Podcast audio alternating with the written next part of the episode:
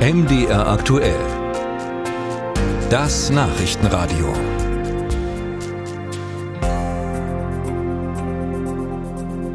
Die FDP-Spitze um Bundesfinanzminister Christian Lindner startet in das neue Jahr mit einem Auftrag von der Basis.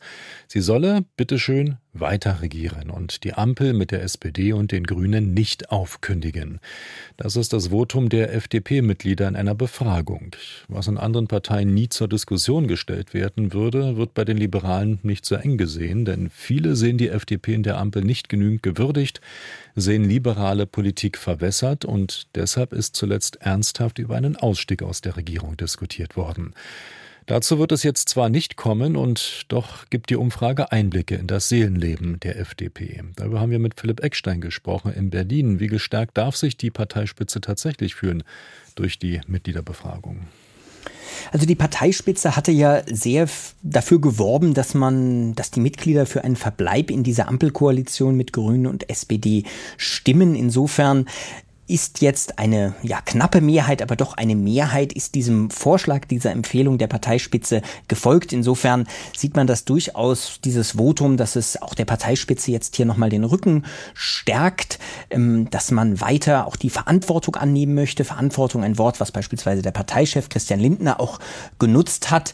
Klar ist, es war eine Mitgliederbefragung, eine Abstimmung, die ja nicht bindend gewesen wäre. Wenn jetzt allerdings doch eine Mehrheit für einen Austritt gestimmt hätte, hätte, dann wäre das Regieren auch für die FDP hier nicht leichter geworden. Insofern, ja, ein wenig Erleichterung ist durchaus auch wahrnehmbar. Nun ja, 48 Prozent würden gleichwohl das Ampelbündnis beenden, lässt sich aus der Umfrage lesen. 52 Prozent, das ist diese knappe Mehrheit, haben sich für den Verbleib in der Ampel ausgesprochen. Aber kann man das wirklich, das als starkes Bekenntnis ähm, durchgehen lassen? Nein, also ein starkes Bekenntnis ist das sicher nicht. Dafür ist das Ergebnis einfach ähm, zu knapp. Matthias Nölke, der FDP-Politiker aus Kassel, der ja diese Befragung mit äh, initiiert, in, in, initiiert hatte, der sagte, das ist jetzt eben Aufgabe der Parteiführung, dafür zu sorgen, dass diese Stimmen der doch sehr großen Minderheit wahrgenommen werden.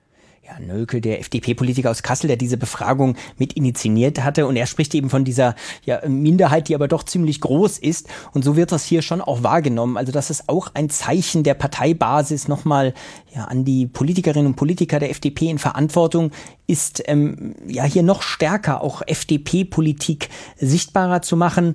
Gleichzeitig muss man sagen, diese Botschaft wurde ja der Parteispitze auch in den vergangenen Jahren ja schon häufig mitgegeben, gerade auch nach den Landtagswahlen, wo die FDP oft schwach abgeschnitten hat. Äh, also man wird abwarten müssen, was das denn jetzt konkret dann auch für die Politik bedeutet. Mhm, und wenn wir uns mal die Umfrage noch genauer anschauen, dann sehen wir auch, dass nur knapp ein Drittel der FDP-Mitglieder an dieser mhm. Umfrage überhaupt teilgenommen hatte. Was ist das? Ist das ähm, Gleichgültigkeit oder ist das schon Resignation?